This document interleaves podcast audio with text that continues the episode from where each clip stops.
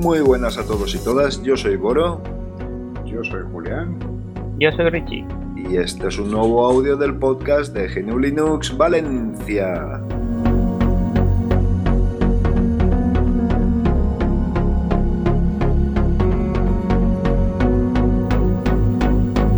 Hola, ¿qué tal? Buenas noches.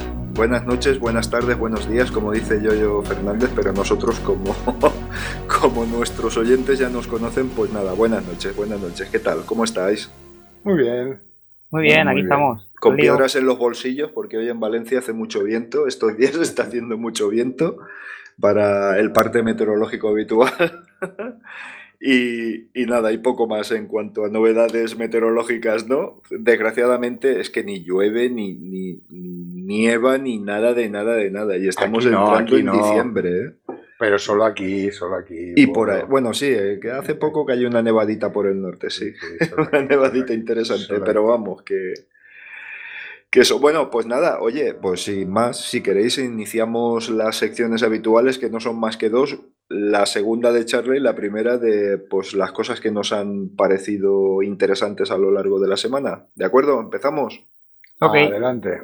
Venga, pues nada, mira, como siempre, pues nada, empiezo yo y doy pie. Eh, yo quería apartarme un poquito, aunque tiene mucho sentido, porque eh, con todo lo que está, las noticias que están saliendo a la luz sobre cambio climático, sobre la cumbre que hay en Madrid, etcétera, etcétera, etcétera, se me ha ocurrido ver un artículo muy interesante en el que cita varios documentales que pasan por ser los mejores eh, en cuanto al análisis de este problema, que, bueno, pues evidentemente como esto siga adelante, pues me parece que lo demás carece de, de importancia Mm, creo que en eso podemos coincidir los tres, ¿no? Como esto nos lo carguemos, evidentemente todo lo demás que consideramos importante hasta ahora no lo va a ser. Y es muy pues humano, bro, es muy humano eso. Es muy humano, sí solo, vemos la punta de nuestra nariz y un poquito más para allá. Y, ya no poco más, sí, cierto, cierto. Cierto, cierto, porque además últimamente, eh, bueno, en esta semana la comunidad científica, no sé a través de qué organismo en concreto, pero bueno, está alertando de que esto va tres veces más rápido de lo que imaginaban, pero además es que sigue una curva exponencial, ¿vale? Y nos podemos encontrar con que no haya una catástrofe climática y de repente tengamos otro problema al cabo de un mes. No, no, esto va a ser mm, una curva exponencial. Entonces, bueno, no sé, no quiero ser muy pesimista, aunque tengo motivos más que fundados para serlo, pero bueno, es lo que hay y vamos a ver cómo lo conseguimos. En la Unión Europea, Julián, se ha declarado como ha declarado la emergencia climática. Ahora falta ver qué dotación presupuestaria le da y qué, y qué iniciativas toma. Pero desde luego si las iniciativas tienen que ser pues muy drásticas, muy, muy drásticas. No sé yo hasta qué punto. ¿Sabes lo que me pasa a mí, Boro? Que yo cada vez soy más incrédulo con respecto a los grandes titulares, ya me vais conociendo. Sí, sí, sí. Entonces, yo, si, a ver, si en España eh, eh, se ha intentado restringir el tráfico en una zona de la capital del Estado y se ha hecho una batalla política para seguir tirando humos del tráfico en, el, en, el, en la almendra central de Madrid, y, se ha perdido esa batalla porque se van a seguir tirando humos. Da igual lo que diga la Unión Europea y lo que digan las grandes historias. Totalmente. Yo siempre le echo la culpa a la gente. yo cuando voy a comprar y vengo y me doy cuenta de la cantidad de plásticos que, tengo, que, he traído, me echo la mano a la cabeza. Eso, eso es espectacular. Y así, a ver, en, en, definitiva lo que estaba intentando, supongo que con poca fortuna, explicar, es que más que de lo que que no solo depende, aunque es importante, de lo que decidan las grandes instituciones y o los grandes gobiernos, sino depende de nosotros. Totalmente de acuerdo. Que, al final, y de la concienciación. esa centrifugación que... hacemos de nuestras propias responsabilidades hacia otros mm, no vale. Va siendo el momento de empezar a, sí, lo a replantearnos las cosas. Nuestros políticos y nuestras instituciones son las que deben de marcar las pautas a seguir para que esa reacción popular sea eficaz. pero, eso requiere, pero eso requiere tiempo, educación y lo que siempre hemos decidido. ahora mismo tiempo ya no hay. Ahora eh, mismo tiempo no. A ver, no, hay formación sin información y no hay información veraz si previamente no hay formación. Correcto, correcto. Y, siempre todo, desde en mi opinión, desde un punto de vista muy escéptico y muy de no creerse casi ningún titular y de muy de escuchar opiniones muy distintas. Hombre, yo, yo si me lo permitís, mm, vamos a ver, yo tengo la percepción de que esto no lo cargamos efectivamente, nos lo vamos a cargar, pero además mirando hacia otro lado. O sea, que a ver quién mueve. Lo malo de esto es que no hay vuelta atrás. ¿Vale? Como nos quedemos mirando a ver quién mueve ficha, esto se va al garete. Y, es que el problema es gravísimo. Estamos hablando de, de modificar, ya no, ya no destruir, que también, pero de modificar las condiciones de vida en este planeta. Es que, joder, es que es muy grave. Es lo más grave que le ha ocurrido a la humanidad. ¿De acuerdo? Bueno. Pero bueno, bien. Pues mira, viene en este artículo que os comentaba una eh, serie eh, de... Eh, un momentito que yo quería opinar también. Ah, por supuesto, por supuesto. que me lo habéis puesto la pelota votando y... Sí, además tú eres, estás muy implicado en estas cuestiones, sí, sí. Primero, con tema político, eh, es un paso importantísimo que desde la política se haga. Es el paso, es un paso muy importante porque eh, se pueden cambiar las cosas de forma muy rápido, pero no es el único. Luego hay que formar, hay que educar, hay que concienciar. Eso desde el principio, los políticos tendrían que tener una voluntad eh, política clarísima para cambiar las cosas. Y luego eh, no solo esas medidas, sino muchísimas más. Pero la, es eh, la política es una herramienta muy útil si se usa bien para cambiar cosas de forma rápida, rápida aunque luego existen muchísimas otras historias. Em, el tema del cambio climático, em, yo quiero, mm, a los que nos oigan, quiero comentarles que vean un documental que se llama Conspiracy. ¿Vale? Eh, es muy interesante porque ese documental indica la forma más fácil que tiene una persona de, eh, de forma individual, una sola persona, la forma más fácil y más potente de luchar contra el cambio climático. Ahí lo dejo, no voy a hacer más. vale. Conspiracy. lo podrán ver en cualquier sitio.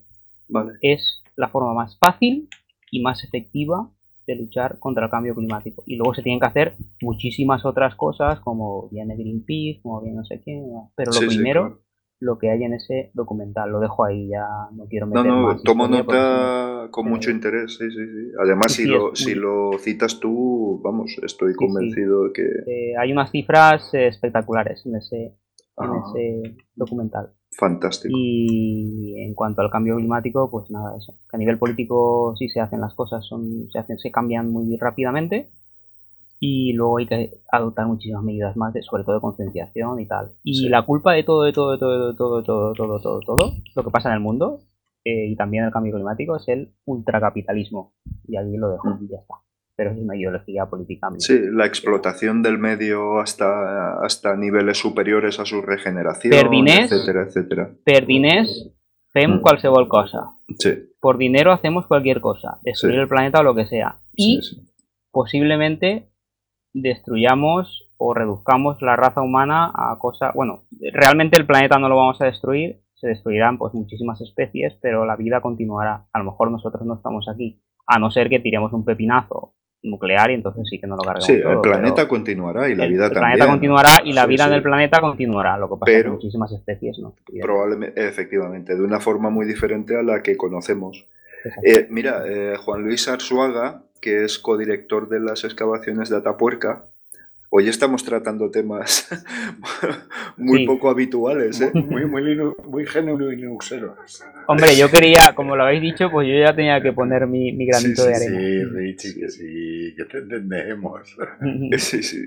Pues eh, comentaba que en realidad el, el ser humano se está comportando a lo largo de toda su historia lo que pasa que a medida de que se ha ido multiplicando sobre el planeta como una auténtica plaga, es decir, como cuando vemos en el microscopio, bueno, virus es difícil verlos, pero una infección bacteriológica en la que se multiplican, agotan los recursos de la zona en la que están multiplicándose y van buscando más territorios cada vez eh, más alejados, pues el ser humano se está convirtiendo en esto, pero además hasta el punto de que se está dedicando más dinero y más esfuerzos técnicos para la conquista de otros planetas mm. que para la preservación del nuestro. Y es triste, pero es así. El balance de, inversión es, es, ridículo, vamos. Es completamente ridículo. Bueno, bien, pues mira, eh, al hilo de Conspiracy, que lo, he apuntado. Eh, es, de, es de vaca, bueno, ahí se. Cow, ah. es de vaca. Ah, Conspiracy. Es un juego de palabras, vale, vale, sí. De entre conspiración. Ya, sabréis de qué va el tema, más o menos, pero bueno. sí. Metano y todo esto, imagino, sí. Vale, ok. Pues mira, hablando de metano, Hielo en llamas, que es un documental de este año que está dirigido por Leila Connors y está producido y por Leonardo DiCaprio con una cantidad de dinero bastante importante y trata sobre la liberación, principalmente sobre la liberación de metano en Siberia, que está el permafrost eh, deshaciéndose literalmente y está dejando escapar a la atmósfera cantidades ingentes de metano. Si eso se lo añadimos a la ganadería eh, industrial, Conspiracy, está producido por Leonardo DiCaprio. También, pues fíjate, fantástico. pues mira, fantástico. ¿Vale? O sea que ese sería uno, lo, hay muchos, ¿no? Vigilantes del planeta. Este está dirigido por Televisión Española, por Manuel, no, por, eh, he dicho mal, Televisión Española, no, eh, por, una, por televisión, por Manuel Campo Vidal, ¿vale? Que era jefe de informativos, creo que fue de, Televisión Española, efectivamente. Creo recordar, no, no, no estoy... Era presidente de la Academia de Televisión, creo. Creo que sí, creo que sí. sí. Eh, este documental lo que se propone es, eh, propone soluciones, no tanto como mm, describir los males, sino como proponer soluciones. Y es bastante original, he tenido la oportunidad de verlo y la verdad me ha gustado bastante.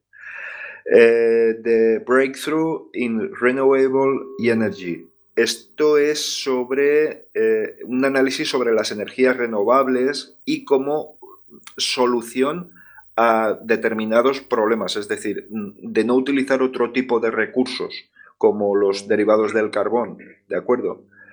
Eh, es muy interesante también. Eh, Chevron, que es una gran multinacional, versus de Amazon sobre la selva y cómo, mm, vamos, reventó la parte de la selva, de la selva amazónica ecuatoriana, cómo la dejó sin posibilidad de regeneración solo por contaminación de productos tóxicos y todo esto. Hay muchos, ¿vale? Eh, eh, Before the Flood, también dirigido y protagonizado por Leonardo DiCaprio. Se ve que este hombre pues, está muy implicado en, la difusión de, de, todo este tipo de cuestiones, lo cual me parece fantástico. Y se llama Antes de que sea tarde. Evidentemente es un documental del 2016 y en el 2019 todo se ha acelerado mucho. Pero vamos, que tengo bastantes más eh, para, mostrar, pero bueno, sería un poquito, un poquito hay algunos que hablan sobre los, plásticos, la, dilución de los plásticos en los océanos, etcétera, etcétera, ¿vale? Con esto quiero decir que tenemos a nuestro acceso eh, información bastante buena, documentales muy bien asesorados científicamente, para evitar cuestiones del tipo de, bah, eso son patrañas, aquí en invierno hace un frío que pela y en verano una calor que te mueres, como siempre. Bueno, bien, eh, no juguemos excesivamente con todo esto porque es que a ver qué le dejamos a nuestros hijos o a nuestros nietos. ¿eh? Eh, ese es el problema. Nosotros como si nos pegamos collejas unos a otros, pero es que las generaciones que vienen después lo que se van a encontrar va a ser espectacular. Y bueno, no quisiera ser más agorero y quisiera, y, ya os cedo la palabra, no sin antes, no sin antes comentar un par de anécdotas y que estas le van a gustar especialmente a Richie, de dos conversiones más esta semana para la causa. Una eh, a medias, pero como siempre hemos dicho, eh, se ha quedado en una situación muy, mucho mejor de lo que estaba antes, que era, eh, pues nada, instalar software libre sobre un operativo privativo pero hasta el punto de tener un resultado fantástico de estar el usuario muy, muy, muy contento y desde luego ya no atado a licencias, ni a renovaciones, ni historias estas. Y trabajando sobre todo con la suite de LibreOffice a total satisfacción. Y, el, y lo otro ha sido una conversión total. ¿Vale? En este caso, con un Mate, era un equipo modesto, con un Ubuntu Mate, que me pareció más apropiado por aquello de buscar un escritorio que se le adaptara mejor y sabéis que con el Mate Changer se llama o Tweak, Mate Tweak, mm. se tiene la posibilidad de cambiar el aspecto del escritorio de una manera muy sencilla, muy fácil. Y oye, eh, a total rendimiento, al final lo que siempre digo y sostengo, que los operativos modernos son un montón de iconos en los que cuando los pulsas pasan cosas. ¿Vale? Si partimos de esa premisa, esto es perfecto, porque arranca rápido, se cierra rápido y al final los iconos abren las mismas aplicaciones que gastabas antes. Un Firefox, un, servidor de correo, un acceso web a tu eh, servidor de correo. Estoy hablando de usuarios convencionales.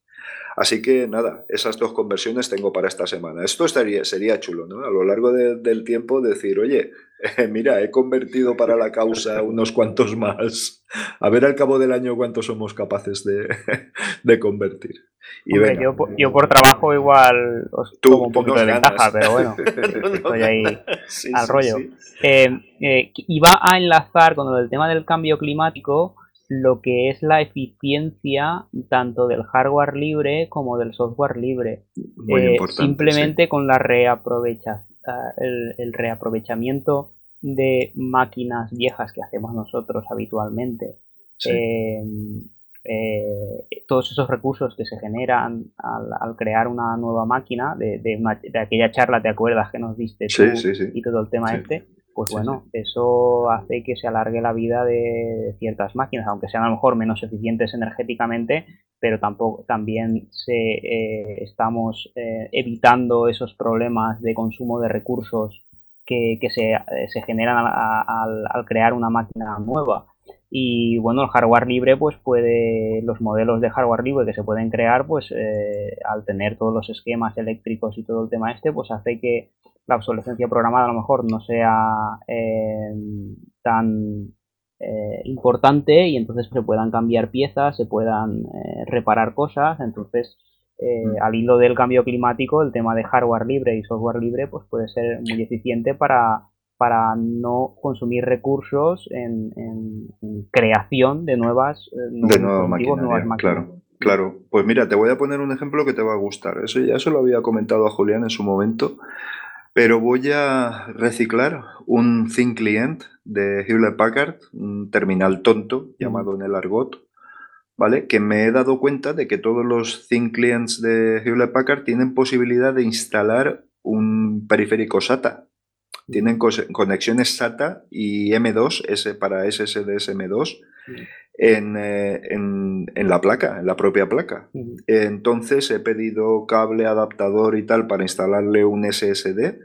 Ya lo probé en su momento, pero estos Thin Clients que sabes tú que se cambian cada por lotes, es decir, pues nada, a los dos años, vamos a cambiarlos todos, cambian 100 y, y oye, y todo eso va a la basura, o sea, directamente. O quiero pensar que al punto de reciclaje.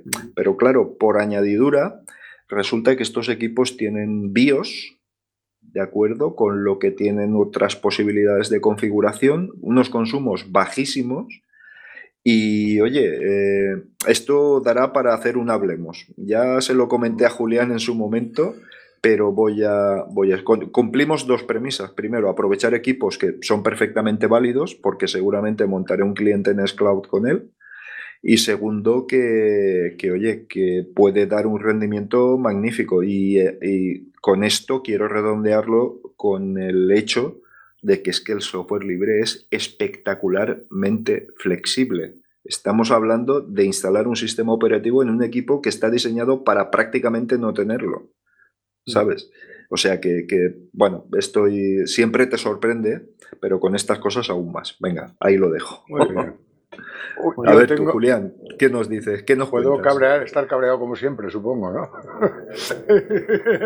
Eh, debes estarlo. A ver.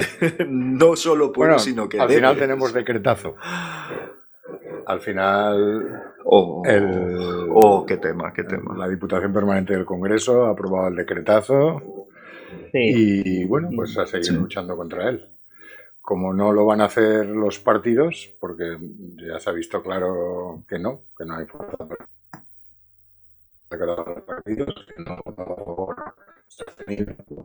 en contra solo de algunos pequeños y por motivos que no tienen que que no comulgo con ellos, pero vamos, da igual. Pero esperemos que las plataformas cívicas de las que tanto me gusta hablar a mí, pues la plataforma en defensa de la de la libertad de expresión, la gente de Cibio, la gente de internautas, eh, sean capaces de promover un recurso de inconstitucionalidad, si es que se, pudiera, y de pelear, y de pelear en los... Hombre, es anticonstitucional. Claramente. A ver, nuestros representantes han dicho que no. No solo, no solo que no es inconstitucional, sino que lo apoyan. Que, que, que el término, el término constitucional, Julián, luego hablamos de eso. Sí, bueno, eso es un largo debate. lo que yo estoy diciendo es una cuestión objetiva. Hay que luchar en los tribunales lo que se ha perdido en la política. Porque para eso tenemos separación de poderes, o se supone. Eh, pero vamos, yo me he estado repasando algunas cosas estos días. Pues yo qué sé, es que en 2018, en 2018, ¿eh? no, en el, no en el año 70 del siglo pasado, ni se aprobó una ley orgánica que entre otras cosas decías, la ley orgánica 3 barra 2018, que decía, artículo 81, derecho de acceso universal a Internet. Todos tienen derecho a acceder a Internet independientemente de su condición personal, social, geográfica o económica. Artículo 81, apartado 2 se garantizará un acceso universal, asequible, de calidad y no discriminatorio para toda la población. Artículo 3. El acceso a Internet de hombres y mujeres procurará la superación de la brecha de género, tanto en el ámbito personal como laboral. Bla, bla, bla, y más artículos. Entonces, que una cosa que hace un año, o poco más de un año, definimos como un derecho universal a Internet, hoy se ha decidido que si es un derecho hasta que yo considero o hasta que nosotros consideramos que hay un problema de orden público. De orden público, de esa cosa que hablábamos creo que era la semana pasada, tan etérea y tan... Porque claro, ¿quién define lo que es el orden público? Eso era el tema del que quería hablar. Eh, hay un llamamiento de ayer de la Plataforma en Defensa de la Libertad de Información, que promoverá, intentará promover jurídicamente la nulidad por el constitucional de lo que se ha dado a llamar el decretazo eh, digital. Y ese era uno de los temas. Y la verdad es que como estoy tan cabreado, solo quiero ponerlo encima de la mesa y, bueno, y ya está. Porque si me, si me enciendo mucho, puedo llegar a decir más tonterías de las habituales. Pero me parece, me parece una auténtica no, no, tonterías, no, una, barra basada. En el tema de las leyes y el tema de la Constitución, pues pone derecho a una vivienda digna, derecho a un trabajo digno, eh, reparto eh, proporcional de la riqueza eh, o fiscalidad progresiva, todo eso está en la Constitución y la Constitución solo se saca para una cosa, solo se defiende para una cosa. Y la defendemos, defendámoslo para todo. Entonces la Constitución al final es que... No, es un término que va a acabar prostituyéndose como muchos otros. Cumplamos ya. Eh, claro, claro. Es decir, la Constitución la podemos cambiar para lo que conviene, pero para otras cosas es inamovible. Es que, claro, es... Inamovible no, y que no se cumple. sí, no se cumple, igual que la ley que acaba mira, si os parece, en, mi línea, como creo que en mi línea, lo enlazamos con el principio del cambio climático.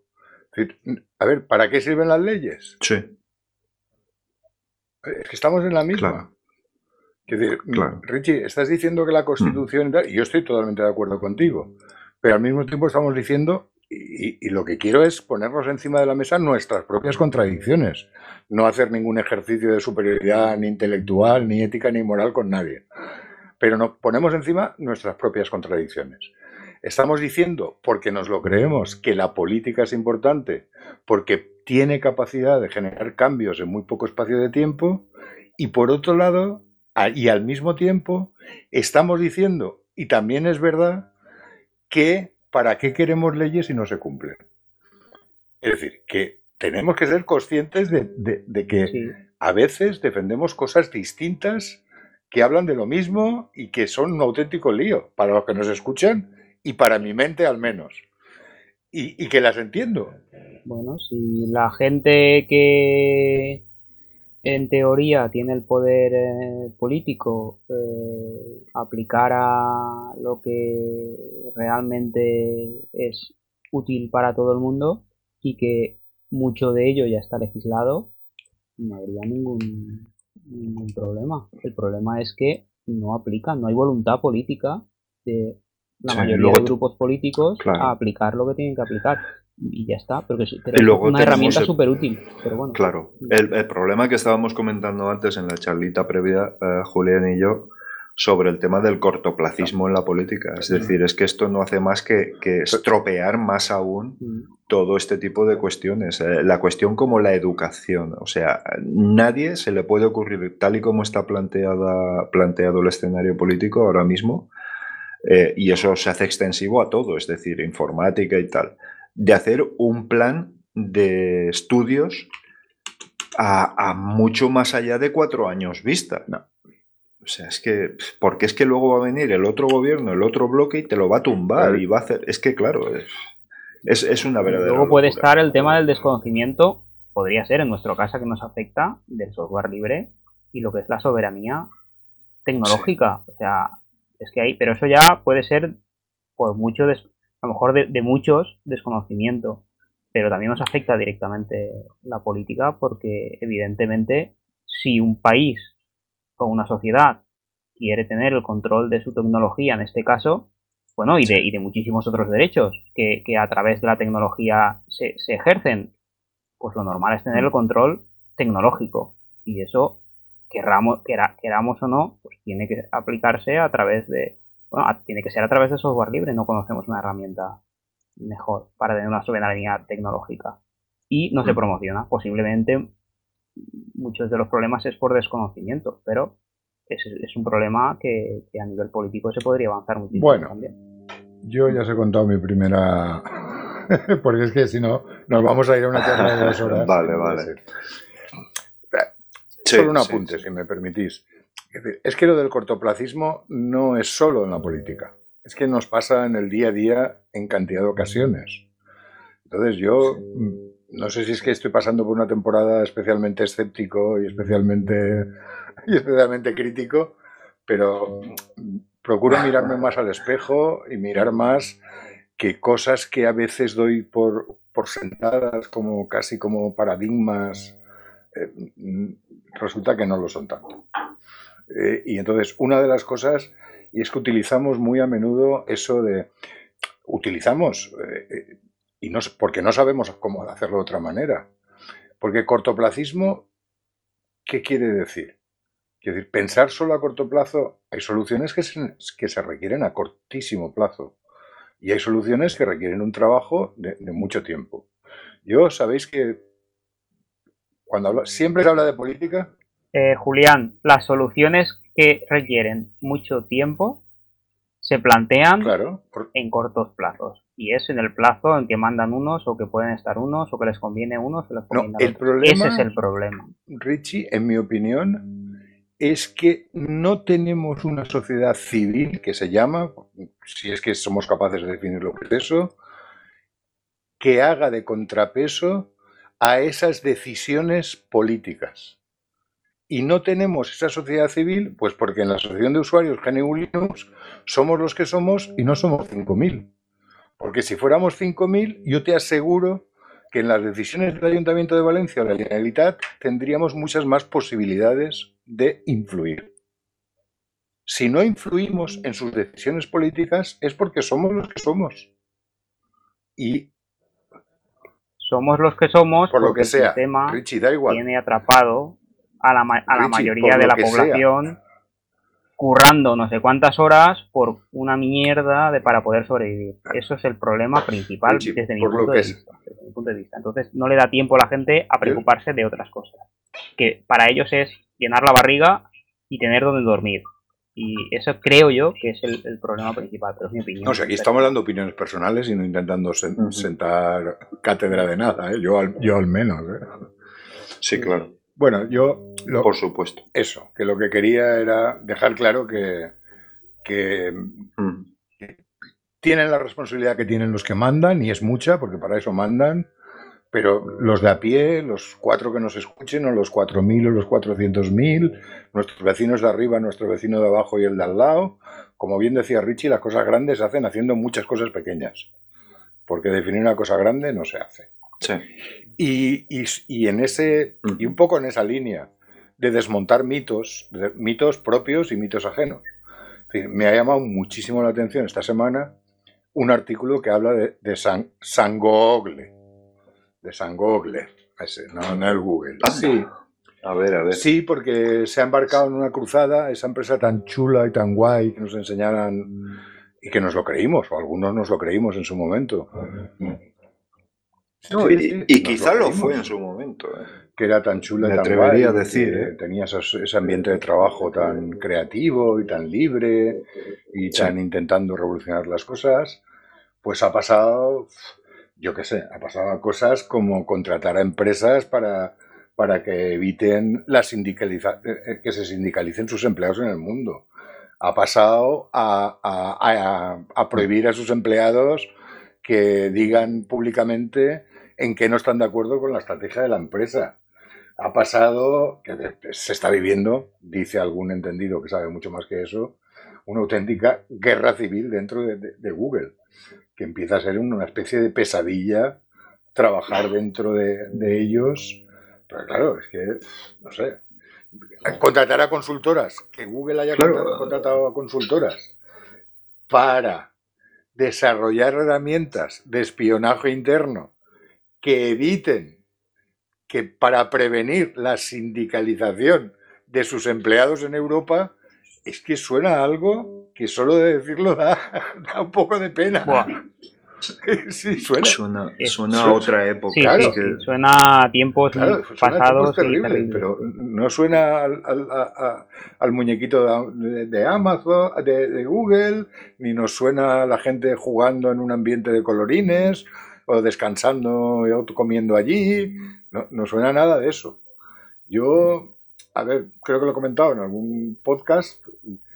Eh, eh, yo sigo habitualmente a un personaje, que, una persona que es Enrique Dans, con la que a veces estoy de acuerdo y a veces no, pero que me parece que es Sí. de obligada referencia para hablar de tecnología.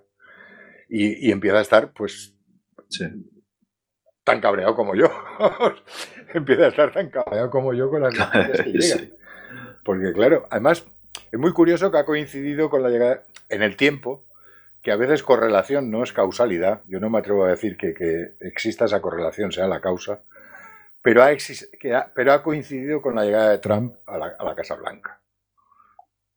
No sé si ha sido una casualidad temporal Sí. o que, o que, o que, bueno, la- la- por sí o por lo que sea. Sí, que por simpatía, entre Sí, comillas. entonces, claro, están perdiendo lo que siempre se ha llamado esa cultura de empresa y la pregunta es si pierden esa cultura de empresa, ¿hacia dónde va Google? Es la pregunta, que no, que no pretendo Claro. resolver, por supuesto. Claro, es que es, es- eh, Por supuesto, por supuesto. forma parte de su idiosincrasia. Es, siempre lo ha sido. De todas formas, ¿no, os dais, no, no os parece a nosotros que somos amantes de las libertades individuales, del software libre y todo esto? ¿Nos da la sensación de que las grandes corporaciones están iniciando un atornillamiento al ciudadano de una manera de una manera tremenda, brutal, descarada, sin que nos dé tiempo a, a percibirlo del todo, porque, no sé, a mí es que me está dando esa sensación, eh, pe- pero, tanto a nivel político como a nivel eh, eh, de laboral, no, no sé, de las grandes empresas. Porque lo, que ha hecho, vamos a ver, es que sí, por no hablar con medias tintas, lo que ha hecho este gobierno con el decretazo, con el decretazo eso está hecho con alevosía, con nocturnidad y premeditación. Eso no se puede hacer. No se puede hacer. Y lo hacen de una manera muy descarada. Ahora llega Google y te cambia las condiciones de cualquier, cualquiera de sus servicios diciendo que te va a espiar día y noche y cuando duermes y cuando estás despierto. Y es que eso tampoco se puede hacer. Pero no sé, es que me da la sensación, como tú bien dices, que la, que la sociedad civil está completamente pero Google nos tiene o los tiene. Ah, pero hablamos de Google, pero hablamos de Microsoft y de Facebook. Pero es lo de, siempre. Eh, eh, engancha a la gente, droga a la gente. O sea, lo hace todo, invierte muchísimo dinero en que sea todo muy fácil, muy cómodo, que lo tengas ahí, no sé qué. Entonces la gente, pues con la vida que lleva, que os he comentado antes, pues se coge ahí, no quiere preocupaciones y ahí lo tiene y ahí lo hace y ahí no se preocupa de ciertas cosas. Entonces... Pues Pero no, os da la sensación esa de que hay una ofensiva para, para controlar a la, a la población de una ¿eh? manera más... Pues ya hace tiempo. discrepo, ya sabéis que soy siempre una voz discordante. Yo creo que siempre han sido así. Sí, a Lo único que están cambiando son las formas. Ah, bueno. Lo único que están cambiando es que ese, aspecto de, de Guay del Paraguay con la que intenta, con la que intento vender eh, mi imagen se está desmontando. Se está desmontando en el caso de... Sí, pero ahora van más directos al grano, como dice claro, Ahora ya va se ha desmontado incluso a niveles internos. Lo han desmontado los propios trabajadores, los propios... Eh, hoy o mañana hay una huelga de Amazon en España la segunda que se produce. Quiero decir, que estamos hablando de, otro. Coincidiendo con el Black Friday. ¿eh? Es decir, ¿por qué? Pues porque, porque es que esa es la realidad. Es que la gente de dentro, eh, aquellas imágenes tan chulis, pirulis que nos estaban vendiendo, la misma gente de dentro la está desmontando. Ya no somos solo aquellos que llevamos la cabeza con un gorro de papel de aluminio envuelto para que las radiaciones no nos lleguen. Que ya, ya, hay más gente que no sepa nada del papel de aluminio. Y eso pasa, y, pasa, mm. y pasa en todos los sitios. Eh, telefónica, pues mira, mm, me voy a deshacer de 2.600 trabajadores con un plan de voluntarias. A ver, y, así todo. Es que esto es lo que hay, no hay, no hay más que lo que hay. Sí. sí, sí, sí, negar esa realidad. Bueno, pues tenemos alguna noticia divertida más. Eh, bueno, yo solo contar una experiencia, por, por ponerle, por cambiar un poquito de tema pero es buena. Ah, bueno, ah, que la tienes, que la tienes. Yo no tengo ninguna, pero digo. Ah, que sí es buena. Bueno, está, está bien, sí, sí, es buena. buena. No nos ánimos, Richie. venga, va. Bueno, es buenísima, está, está muy guay. Simplemente era que un cliente, eh, pues tenía un disco duro mecánico, quería cambiarse a un disco duro en SSD eh, era un cliente de juegos, era un cliente que tenía Windows. No pude, no, he hecho nada y bueno, tampoco he, reparado nada del sistema operativo. Simplemente lo que, lo que hice, mm, como él tenía Windows y tenía un sistema, era un ordenador de, marca y tenía un sistema para restaurar el, el, equipo, em, él entraba con F12 o no sé qué hacía y restauraba el equipo, ¿no? Te restauraba una imagen interna que tenía el, sistema. Entonces, al cambiar de un disco duro de un tera a un disco duro de 500 gigas, resulta que esa funcionalidad pues no, no iba, porque se ve que va a piñón a restaurar una imagen de tal tamaño del disco duro y todo el rollo este, y no chutaba. Entonces lo que hice fue eh, con clonecilla, eh, creé una ISO restaurable. Esa ISO restaurable restaurable con balena Etcher la quemé directamente sobre el disco duro grande, ¿vale? O sea, hice un clonado del grande al pequeño, no funcionaba esa funcionalidad, entonces en el grande hice una ISO del pequeñito ya funcionando bien y todo conforme me lo había dejado el cliente o conforme lo quería, y entonces esa ISO que yo creé de ese disco duro eh, la quemé directamente en vez de sobre un pendrive porque era una ISO grande, bueno, era una ISO de 30 y pico gigas. Em, en vez de quemarla sobre una llave USB, lo que hice fue quemarla sobre el disco duro de un terabyte, que iba como ah. secundario en el sistema. Vale, eh, Y luego lo que hice fue con... Em, eh, bueno, y, luego simplemente lo que hice fue, eh, como eso solamente coge, un, Valena Etcher solo coge un trocito del disco duro de un tera, pues entonces entré con, con Gparted, particioné el trozo que, quedaba libre, que era la mayoría, o sea, habrían pues casi, casi el, tera libre, lo puse en, una, en, un formato que entendiera su sistema operativo y, nada, lo dejé, lo dejé así. Y entonces lo único que hacía que cuando tenía el cliente que restaurar, pues apretaba las teclas de función de estas de para bootear por la unidad que querías y lo que hacía era eh, arrancaba el sistema, le daba a bootear, le decía que arrancara con el disco duro secundario, con el mecánico, lanzaba clonecilla y automáticamente lo que hacía era ya restaurar el sistema eh, de forma automática. O sea, era lo que él lo tenía de forma privativa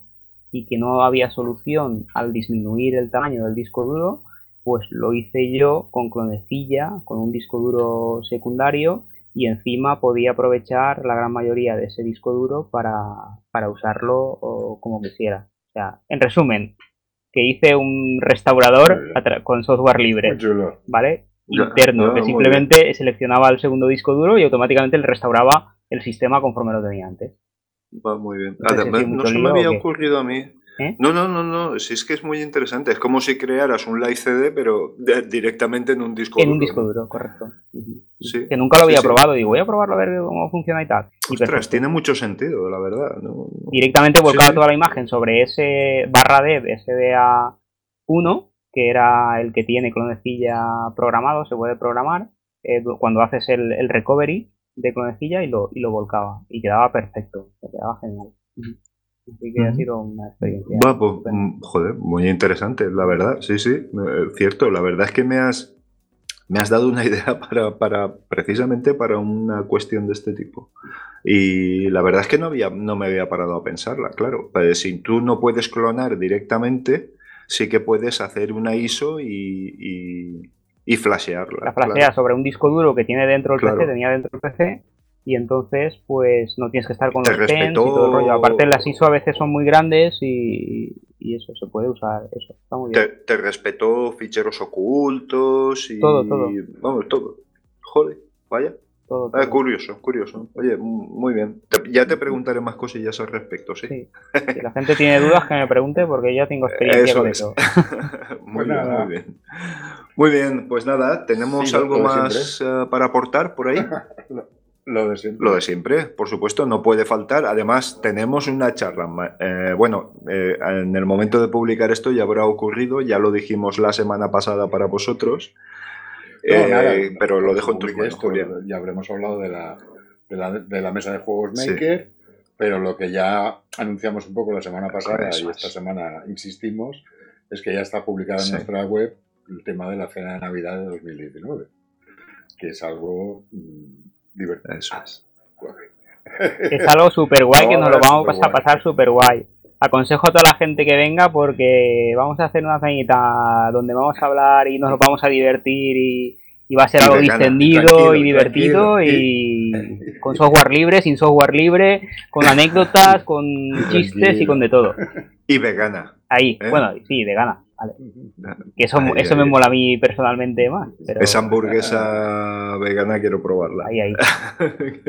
Tienen el menú en el, en, el, en el artículo que tenemos, en el evento que tenemos publicado, tienen el menú ahí por si les gusta o no les gusta. Pueden elegir uno, pueden elegir otro. Está ahí con un formulario que hemos creado. Está guay. La gente que se ah, inscriba, si quiere venir, que se inscriba en el... A través de la web. A través de la web, en el artículo, en el artículo, tiene ahí el, formulario para inscribirse.